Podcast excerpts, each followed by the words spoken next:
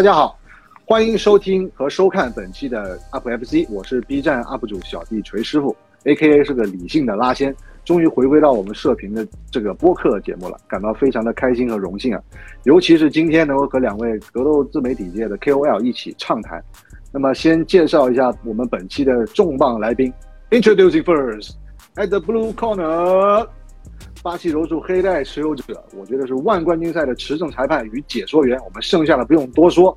If you don't know, now you know。言之有理的赵岩赵老师，欢迎。哎，大家好，非常开心啊！因为呢，其实我跟这个 B 站啊，或者其他的这个 UP 主，其实互动的机会还是很少的，是非常感谢邀请，嗯。那我期待赵老师今天我们可以在这个串台的活动中留下一些经典永流传啊。那么另一位 at the red corner，B 站格斗区 UP，然后也刚好和赵老师的这个 intro 遥相呼应的，你知道还是不知道？欢迎 No 宝第二次莅临指导。大家好，大家好，大家好，我是 B 站 UP，你知道还是不知道？哦，很高兴再次来到 UpFC，然后这次能和赵老师一起做节目，真的非常开心。今天我们这个三方会谈的核心的议题啊，就是想聊一下现在 UFC 的这个轻量级，围绕着二八四的胖胖胖榜首争夺战，它存在很大的争议，以及呢潜在的 OV 奥利维拉和大流士的这个冠军挑战权的一个安排和争夺，还有盖奇与斐基耶夫他有第三顺位挑战权的对阵，这几件事情。那么首先，我觉得我们可以先回到这个澳大利亚珀斯的二八四那场头条主赛。我这个很可惜啊，我当时没有看直播，但是我一直忍不住，忍住了去看微信群和新闻里面的各种推送，并且从这个微信群里面感觉到这个判罚是有着争议的味道。然后我就在周一晚上，我认真的看了一遍比赛。我先说我的个人一点愚见，就是我对于这次给出四九比四六的这个判罚，我是认可的，啊，但是呢，我并。又不认同另外两位裁判给的这个四八比四七，也就是大地拿下了第三和第五回合。我认为大地只拿下了第五回合。我关于这一点，我想听听两位老师有没有更独特的见解，可以解答我这个个人的看法。那么，先请赵老师可以聊一下这个事儿吗？呃，我觉得我都没有听那个裁判说，因为我是抵制了这一期的直播啊。因为这个事儿，还有很多人说啊，你不是说你不再也不看 UFC，这些人呢也不好好审题，对不对？我觉得，但是这这一页也过去，我也不想聊了。我看的是回放啊啊，我觉得是这样的，就是说这场比赛呢，你判判给马哈耶夫呢是没有什么太大毛病，对吧？你说你怕他哪几个回合赢了，呃，其实有什么有什么意义呢？对吧？啊，他是四比一赢的，还是三比二赢的，还是五比零赢的？肯定不是五比零就是了，对吧？所以的话呢，你我觉得不存在争议，就是说你四十九比四十六，四十八比四十七，这个其实就是看裁判的他的角度，他对这个比赛的判断。而且这里面还有一个啥问题呢？就是说你在回放啊，越裁判的他是没有回放的，对吧？他不能够说 OK 这一回合我不是很确定，我再看一遍吧。是不可能的，所以说，作为一个职呃职业格斗的裁判的话呢，你需要有比很丰富的经验，对吧？然后你要做出最合理的，在你能力允许，在你能力范围内，你认为最合理的判罚，对不对？我认为就是说，你判马哈切夫没有毛病，就是你判三比二还是四比一，没有啥区别，对吧？只是说你可能如果三个裁判都判四比一，这个也会有争议，对吧？是不是？其他的我觉得没什么争议，其他的争那个没啥用。好的，好的，嗯。那么，呃，No 宝，你对于这件事情有没有一些个人的看法？我的看法和赵老师是一样的，我也觉得马哈切夫赢的没什么问题，输赢是是没有什么好说的。争来争去，大家争论的点也只是是三比二还是四比一，是就是马哈他赢的很明显的回合就是一四回合。基本上一上来把你摔了就给你压着了，对，这两个回合他是肯定拿着的，就是马哈这边比分两分是拿稳了的，稳拿的。然后大地这边呢，他比较有优势的就是第五回合有明显优势的，就是两方呢，他们很明显的分数基础最基础拿的就是二比一，对，最有争议的就是那二三回合，对，这两个回合呢，就是看你是判给他们一人一个回合，还是两个都被马哈赢下了。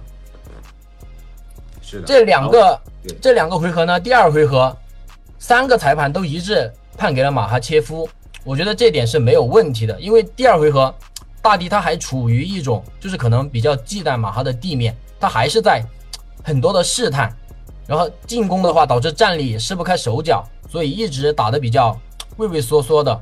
然后马哈呢，但是马哈他没有压力的呀，他而且大帝他放不开手脚的问题就是他的战力施展不出来，但是马哈他是可以的，他不怕呀，他不怕跟你进地面，你直接你进去你冒进一点，他还省得爆摔你的。所以马哈在战力打的是非常放得开手脚的，大帝只要打进去就会马上被马哈反击。所以说第二回合不仅是不仅是大帝忌惮马哈的地面，忌而且因为他忌惮马哈的地面，导致他战力也打得没有马哈好。第二回合马哈他是战力也是占优势的，而且拿到了一次爆摔，所以第二回合我觉得三个裁判都判给马哈是没有任何的问题。我觉得主要问题就是第三回合，这一回合是非常的有争议，因为这一回合他没有明显的优势，双方都没有说什么一拳把对方打晃，或者说哪一方拿下了爆摔，就是没有一个很明显的分数倾向。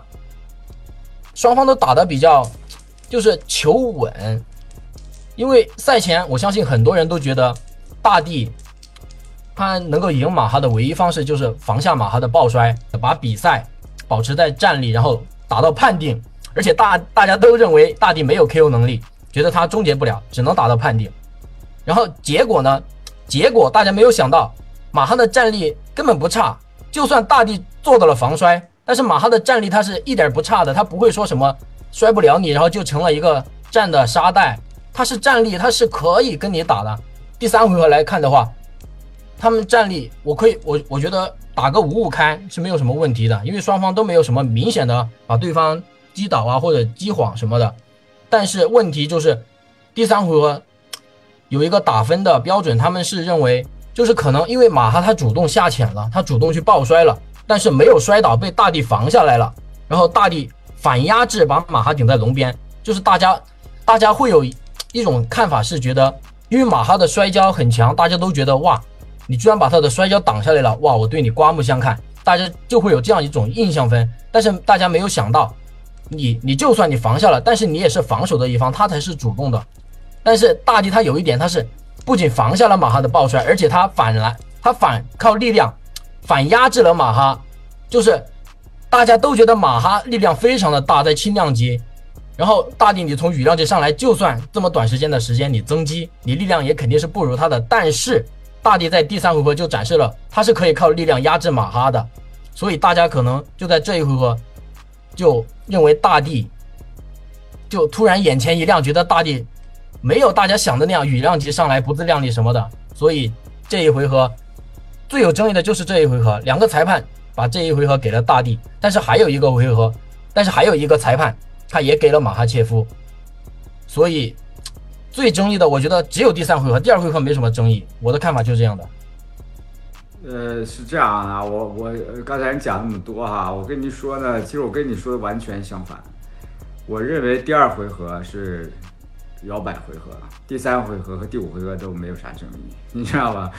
反正这个东西就是这样哈，你回去可以就是去再好好去看一下，大家都去可以看一下比赛哈。就是说，因为这个东西也是就是根据第一印象吧，因为很多裁判去打分的时候也是根据第一印象，对吧？因为他没有办法去看回放或怎么样。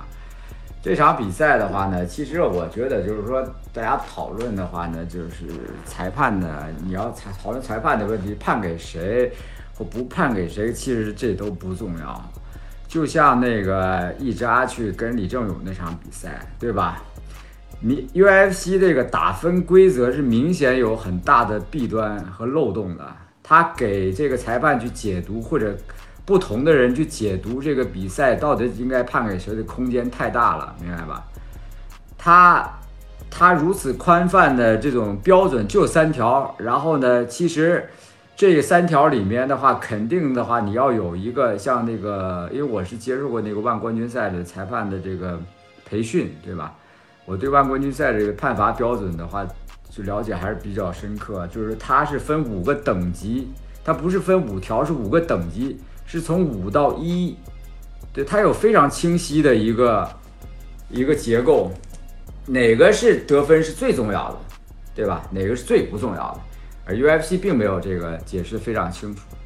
然后的话呢，再加上这个裁判的水平，啊，就是说，因为我就不想去聊那个太多了，这个争这个没有用，这个争这个没有用，因为每一个裁判他的业务水平都不一样，他对这个你可以去让他去讲，啊，你让他去专门去采访，就说你现在我给你时间，你给我解释你四十八比四十七你是怎么判的，对吧？然后的话呢？呃，你四十九比四十六，你是怎么判的？你可以听一下，就是他们可能讲的逻辑都不是很很相同，这个是一个最大的问题，对不对？一扎那场比赛要比这个要要要夸张的多，一个三十比二十七，两个二十九比二十八，两个二十九比二十八的人对哪两个回合判给李正勇都不相同，你觉得这个是不是有问题？对不对？那这场比赛的话，相对来说问题小一点，为啥呢？其实呢，其实的话呢，因为你如果打的像像那天那样，就是每回合打分制，打差不多，一般都会配给判给卫冕冠军，明白吧？所以的话，你说哪个回合摇摆啊？我觉得都无所谓的事儿，是吧？因为呢，就是说这个还有一点呢，白亚拿总说你不要把结果交给裁判，让这个马哈切夫和大帝再打十次，他九次会交给裁判。所以你说那等于屁壳，那根本没用的，对吧？就是 shut the fuck up！Up，shut the fuck up，说的对。对，既然赵老师聊到这个裁判了，那这这个这场比赛里有一个裁判叫那个大卫莱瑟逼，他不仅他也判罚了那个易扎和李正勇的那场比赛，而且他还判罚了那个子弹和桑托斯的那场比赛。就是这个，我是专门去专门去看了一下他在 UFC。打分的近五场比赛，就是我虽然不知道每个裁判的打分标准，他的判罚规则是怎样的，但是我们可以通过他执裁的比赛，他打分的比赛去判断一下，他可能他倾向于的一种比赛方式是怎么样的。然后就我观察来看呢，他在 UFC 他打分的比赛，他是比较倾向于就是压制比较多的选手，就是比如说子弹和桑托斯的第二回合。子弹主动去摔桑托斯，但是没有压住桑托斯，然后被桑托斯抢了上位。然而子弹在下位是打出了非常多的击打的，桑托斯基本就是在上上位挨打。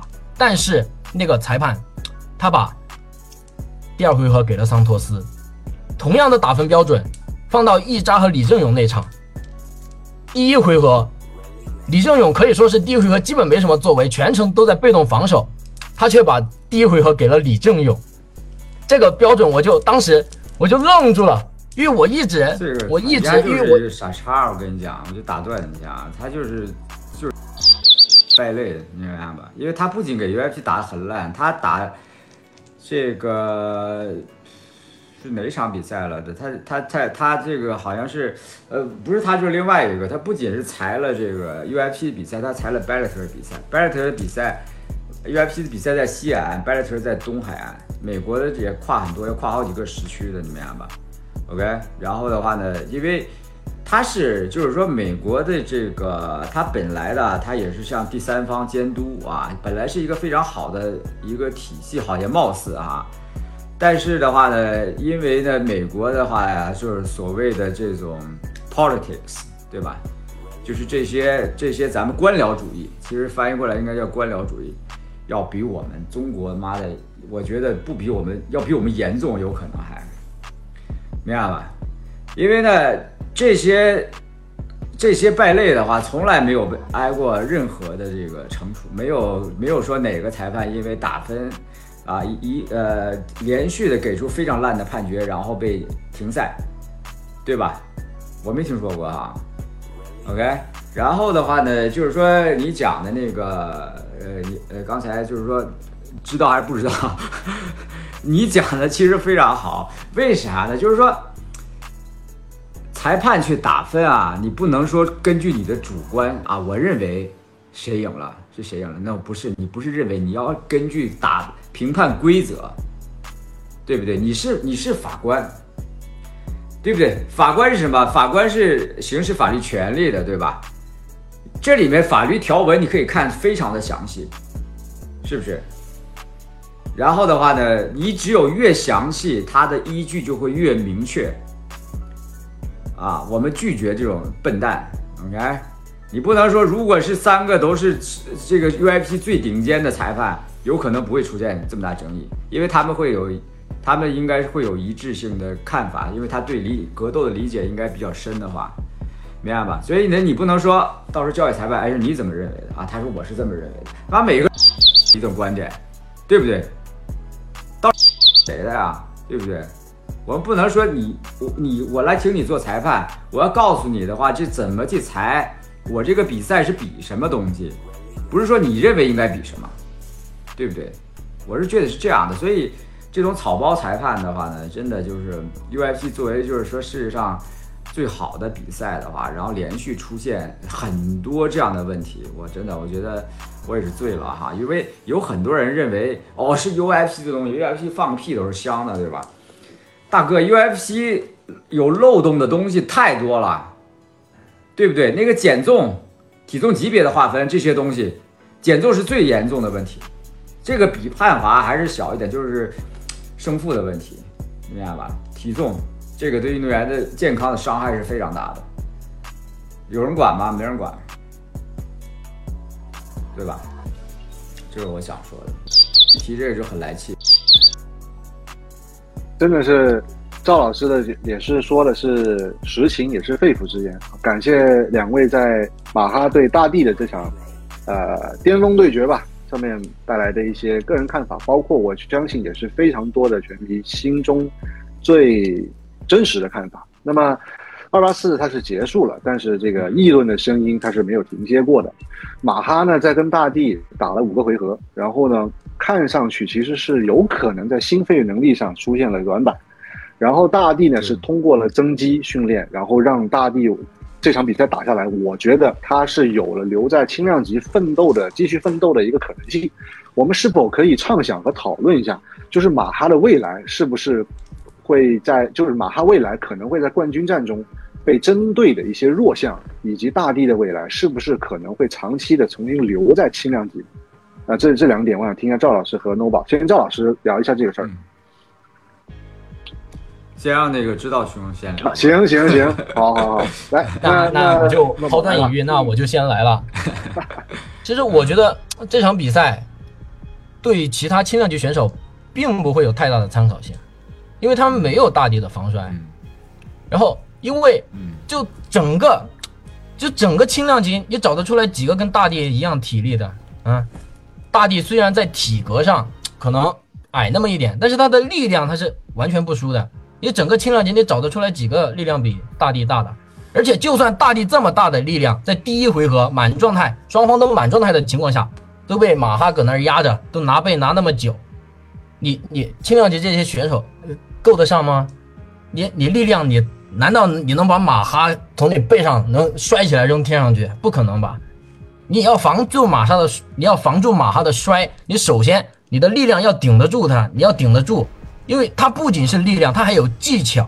因为它的力量，绝对力量应该是没有大地大的，但是它可以力量加技巧压制住大地。你普通的轻量级选手，你光力量都拼不过马哈，你还别说他加上技巧了。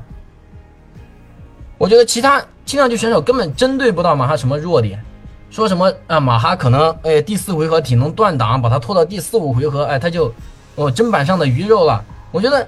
这些轻量级选手都没有必要去想你你自己，研究你自己的打法吧。这套大地这一套对轻量级大部分选手是没有用的，照搬这一套是不好使的。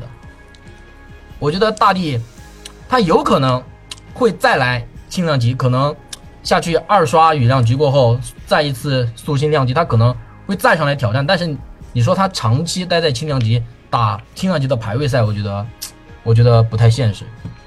我我的观点就是这样。呃，是这样的，就是说啊，其实怎么说，我觉得是，首先第一点的话呢，这场比赛呢，就是马马的这个体能啊，很明显是出现了非常大的问题，对吧？是在第五回合，还有一分的一分多钟的时候，他去看那个那个在龙边被大地顶在龙边，他那个眼神去看那个做表的那个眼神，其实是是有点绝望的。他他，因为如果你有训练，其实你能感觉得到，因为他那个时候体能就基本上是靠意志力在支撑的，明白吧？他最后一分多钟，他被被摁在地上捶的原因，就是因为这个，他没劲儿。当你没有力量的时候，你的技术就等于零，你的技术没有任何的用，明白吧？当你没有力量的时候。你就是任人宰割，对吧？你只能去防止他靠仅剩的这些体能还有意志力去防止大地把他给锤死，对吧？啊，当然就是说大地的话呢，你可以看一直打到最后一秒钟，那大地还活蹦乱跳的，对吧？就是说这两个人的这个呃体能状况是是不一样的。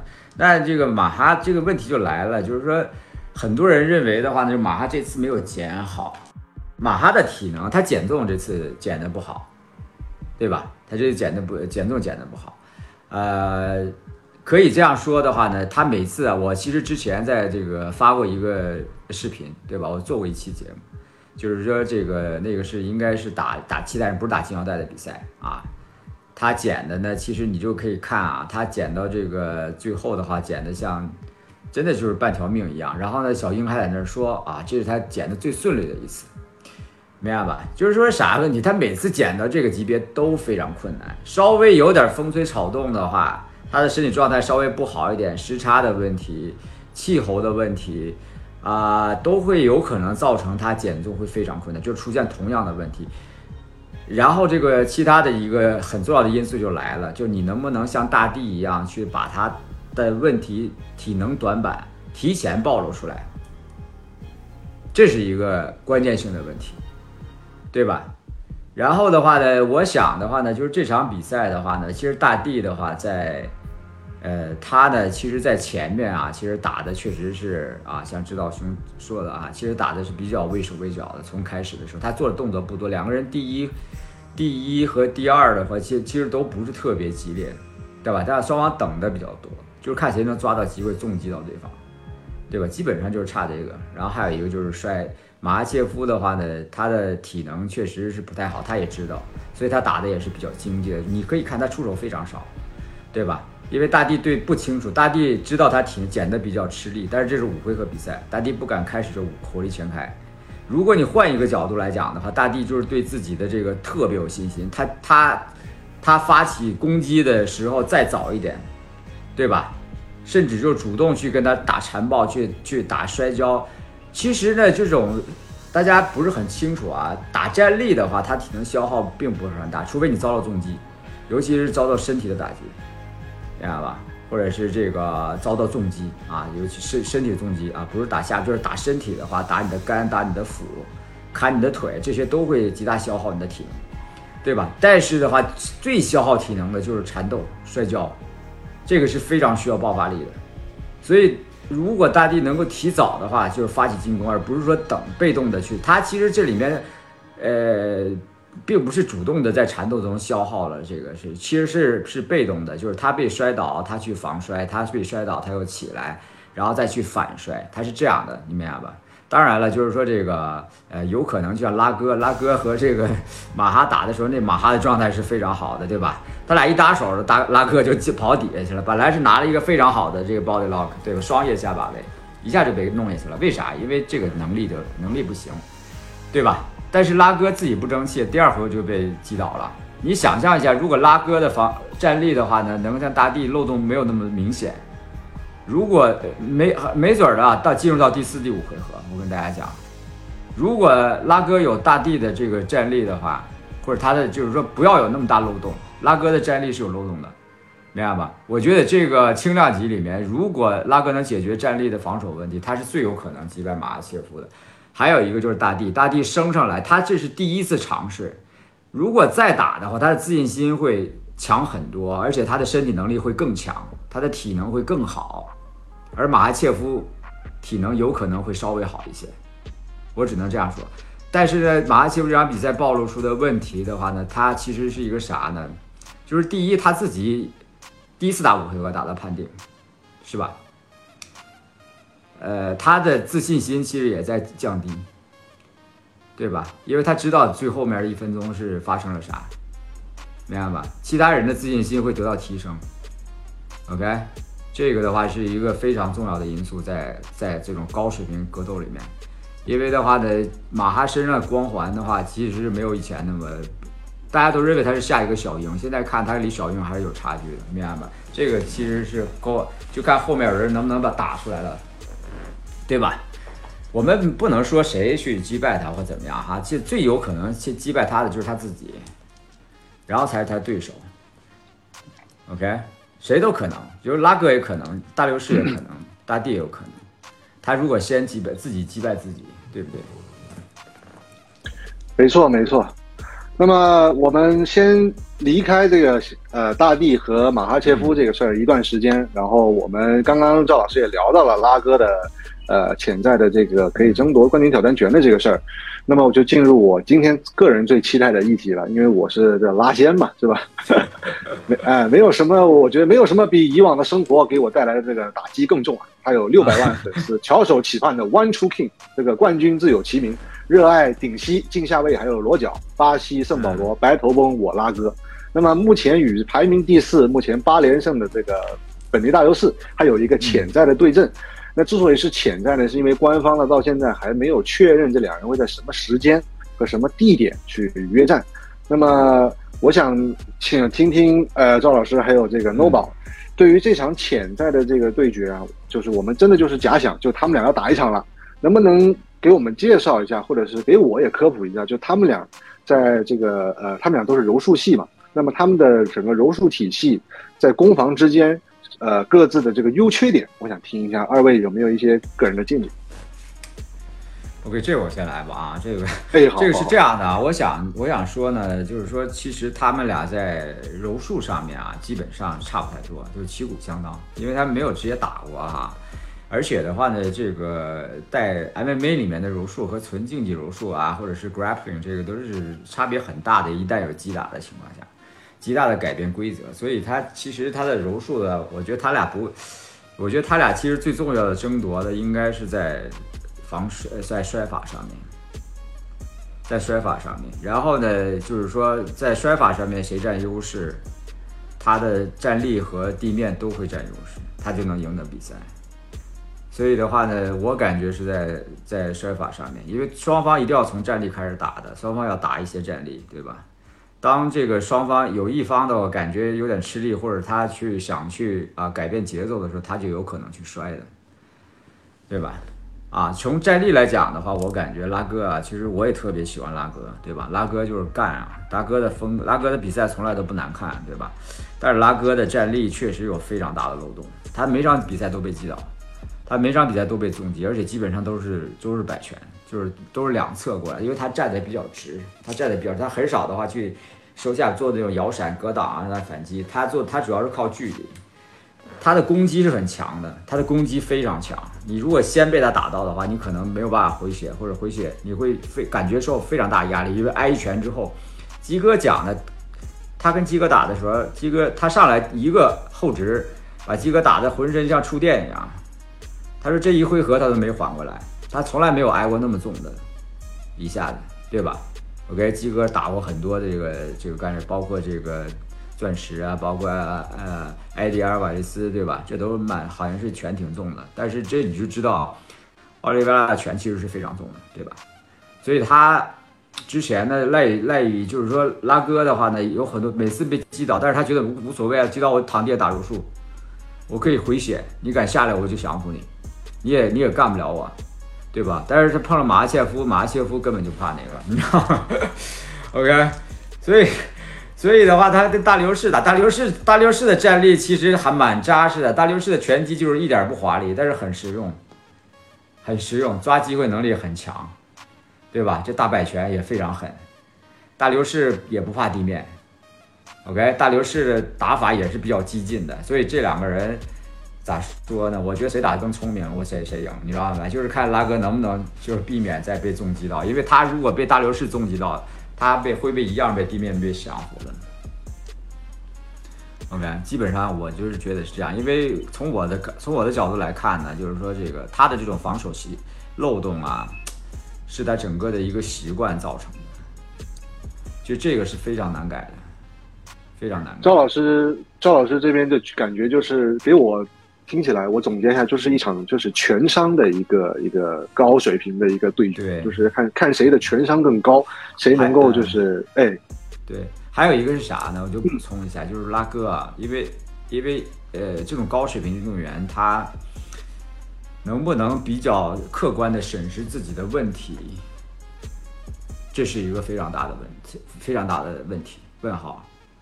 没有，就因为因为这个级别的选手，他他不能质疑自己，他不能质疑自己。他如果质疑自己的话，他根本赢不了，不可能赢的。其他的东西都是没有用处了。所以你像那个嘴炮也是一样，就他们这些人的话呢，他们就是他们到了一种比较癫狂的状态，他就是完全相信自己，就是说嘴炮是相信我只要打拳就可以赢，你只要被我打到，我就会被 KO。但是他打突然打钻石，发现他 KO 不了他，他也重击到，而且打得非常狠，但是钻石还在还在，对吧？这就这就出来一个很大的问题，你不希望在比赛当中遇到这样你难以解决的问题，对吧？那拉哥也是一样，拉哥能不能意识到，就是说他仔细回去跟他教练去看比赛，他的他为什么每次都被击倒，他怎么去解决这个问题？他怎么解？这是一个我关心的问题。如果他能解决这个问题，他可以重新拿回金腰带；他解决不了，他就过不了大流士。就非常简单，嗯，好的，那，哎，谢谢赵老师。那 No 宝这边有没有一些自己的看法呢？我总体总体跟赵老师差不多，但是我会说的比较直接一点，我就直接说我我会更看好大流士，因为因为大流士他的拳真的就是不讲道理的那种重，他的拳质非常的重，他的拳腿都很重。以奥利维拉前几场的表现，我感觉只要被大流士塞个几拳必倒。就是我感觉奥利维拉那个战力，如果他这段时间没有去进行怎么大换血的话，把自己的体系改进的话，我觉得大流士只要蹭中一拳就必倒。因为大流士的拳真的是很重，可能看着你感感觉他没有什么爆发突进，感觉没有很猛，但是就是很重，打着很实。我感觉如果奥利维拉被击倒了，就。我觉得他俩，因为他俩的柔术都很好，我觉得柔术会是他俩收割比赛的方式。我觉得赵老师说他俩可能战力双方谁战力吃亏了，可能会进入摔法的较量。我觉得有可能他俩直接战力会分个高下，然后倒地的人会被另外一方用柔术终结。我觉得这俩就是谁先倒谁就输。而且我对奥利维拉，我觉得最近奥利维拉有一点是。我不知道奥利维拉现在的心态是怎么样的。他一开始被马哈切夫 击败的时候，他整个人是很丧的。大家可以看到视频，他在更衣室那埋头，都 整个人都 emo 了，都不想动。但是过了一段时间呢，就开始活跃在社交媒体上，满血复活。而且现在 可以说是住在社交媒体上了，可以说是现在最活跃的 MMA 选手之一了。而且这次 UFC 二八四，除了大洋洲本地的那几个选手，你看有有哪几个选手专门跑过去看的？只有奥利维拉一个，是专门。奥利维拉还去现场了？对他专门去了。我还真不知道这个，我其实我没咋关注这事儿。就除了除了大洋洲本地的那些选手，只有他一个去了，那么远十几个小时他跑他他去，然后然后我觉得他现在就是处于一种，我不知道他是可能是在。就是可能当冠军的时候精神太紧绷了，现在冠军丢了放松一下，还是还是他就开摆了。我当然觉得他这种冠军级别的选手不会开摆，但是我觉得他可能心态有可能调整不回来当冠军时期的了。就是你一直紧的，你松了再紧的时候，你可能绷不回以前那样了。就像就像一根橡皮筋，你一直紧绷着，然后松了过后，你再也拉不回以前那种韧性了。我现在比较担心的是这个，有一种一鼓作气再而衰三而竭的这种。早期的一个迹象啊，在 No 宝对，但是有一个感觉，嗯，有一个有一点是，奥利维拉现在开始练英语了，他的英语练得还可以，经常在社交媒体上用英语跟网友唠嗑。然后以前看不懂的话用翻译，现在是简单的英语交流是可以了，所以在社交媒体上非常活跃。最近不是还开了那个 OnlyFans 吗？真的，一开始给我都吓一跳，我说奥利维拉现在要靠这个赚钱了。就后来才发现，他开 OnlyFans 只是为了就是分享个人的生活、一些训练动态什么的，给我整的吓一跳。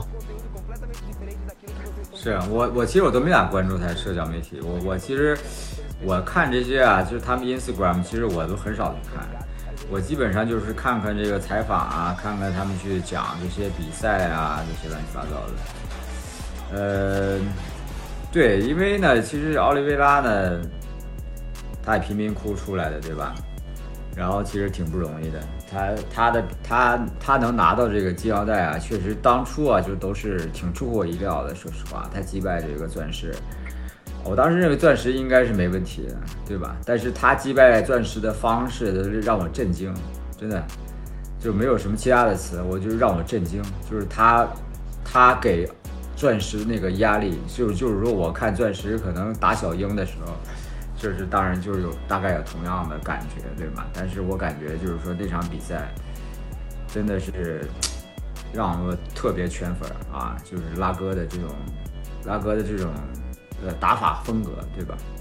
你包括跟钱德勒，对吧？包括钱德勒，他是比赛跌宕起伏，哈，就因为这就是这种东西，它是特别令人兴奋，对吧？但是呢，就是真的就是他他的这个，呃，你说那个大流士能不能去摇奖摇上？其实也不是摇，这个这个到这个这么高水平，他都不是摇奖啊，就是基本上就是说大流士的拳击，他技术他很扎实，他不像那个嘴炮。啊，嘴炮他那个其实他的技术，他的拳击技术应该在整个 MMA 里面他是最好的，没有之一。就是他跟那个唯一跟他能够去比美的，就是像那谁啊，像这个阿迪塞亚呀、安德森希尔瓦呀，但他们路子还不太一样，因为水炮还是比较比较纯的这种。拳击，他站站得很宽，然后的话呢，他的这个拳打得非常的准。他打阿尔瓦雷斯那个的话，我是我没有见过任何一个 MMA 除了这个安德森希尔瓦打 Forrest Griffin 那个，对吧？呃，阿迪赛亚也没打出来过，对不对？那几拳都打中了，你说有几个人能够保证？那是最经典的，那是最经典的。那个阿瓦的拳贴着他，他他向前，他向前探头吸引阿瓦去前手去够他，之后他向后。就闪这个拳从他的这眼眉前过去之后，然后再砰砰砰砰砰四拳，直接张了开四连鞭，啊，那太牛逼了，真的，那个是没难以超越的经典，难以超越，难以超越。那几拳的话，打完之后，你就是就是嘴炮再怎么的，你你你不可能不圈粉，太牛逼了，对不对？这个是真的是太厉害了。就是说，现在现在的这些他们是没有没有这样的技术的，对吧？他们的风格也不一样。